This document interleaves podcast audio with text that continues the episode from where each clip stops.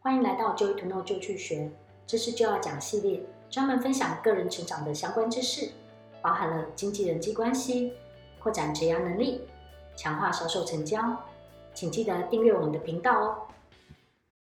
今天我们要分享，掌握了正确的做事方式，你就赢得了时间。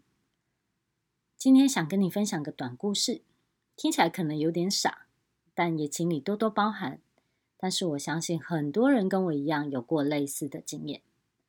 近期呢，我试着上载很长的影片到 YouTube，碍于懒，那也碍于把责任推给其他人，或者是呢，我懒得去了解的等等等的原因，我用很原始的方法来处理，就让它慢慢的上载。但是呢，因为电脑设置了荧幕保护，所以大概每五分钟它就会跳出来。我要么不是一直动滑鼠，让它可以不要有萤幕保护程式，要么就是要一直回来重新输入密码，然后让影片可以继续上传。于是就这个样子，耗了我好几个小时。过程中呢，我总是需要做事情做到一半的时候，回过头来再动一下滑鼠。最后最后，它终于上载成功了。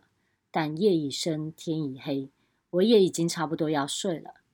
但是在这个时候呢，你才发现，影片上了 YouTube 之后，它还需要转档、换个格式之类的，所以还需要作业一段时间。我呢，看了一下，冲动的觉得，嗯，它应该会暂停，所以就放着不理它，把电脑登出，然后其实就没有然后了。隔几天看，影片没有成功，只剩下按掉删除的键才是有用的。其他的影片没有任何的编辑，于是之前所有的努力就这样白忙了一场。我只好再安排时间上载一次，但这一次我特别愿意拨空拨了两分钟，去了解一下怎么将荧幕保护的时间取消，所以我可以让影片顺顺的上载。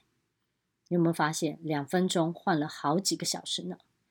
最后呢，我按下上载，整个过程只花了一个多小时。而不是数个小时，所以认真的用公式来算的话，当我用对方法的时候，我的效率应该是成长百倍哦。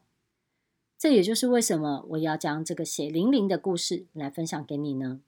我是真的很想让你知道，一开始就用对方法的话，你赢得了时间，也会赢得了人生，因为在起跑点上，你经赢了其他人数百倍的效率喽。谢谢。